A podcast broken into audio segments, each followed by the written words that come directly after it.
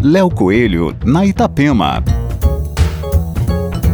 Olá, ouvintes da Itapema. A pandemia do coronavírus trouxe um cenário novo para o mundo. Se por um lado vivemos incertezas e precisamos mudar hábitos, por outro foi possível perceber o quão importante é a ação do coletivo para o bem comum.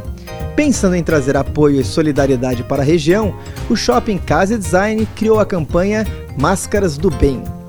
A ação consiste em arrecadar alimentos não perecíveis, itens de higiene pessoal e também cestas básicas. Os donativos serão destinados para comunidades carentes. Como uma maneira de recompensar a boa ação, as doações com mais de 2 quilos irão receber uma máscara de tecido. Vale lembrar que participar da campanha é um ato humanitário que faz toda a diferença.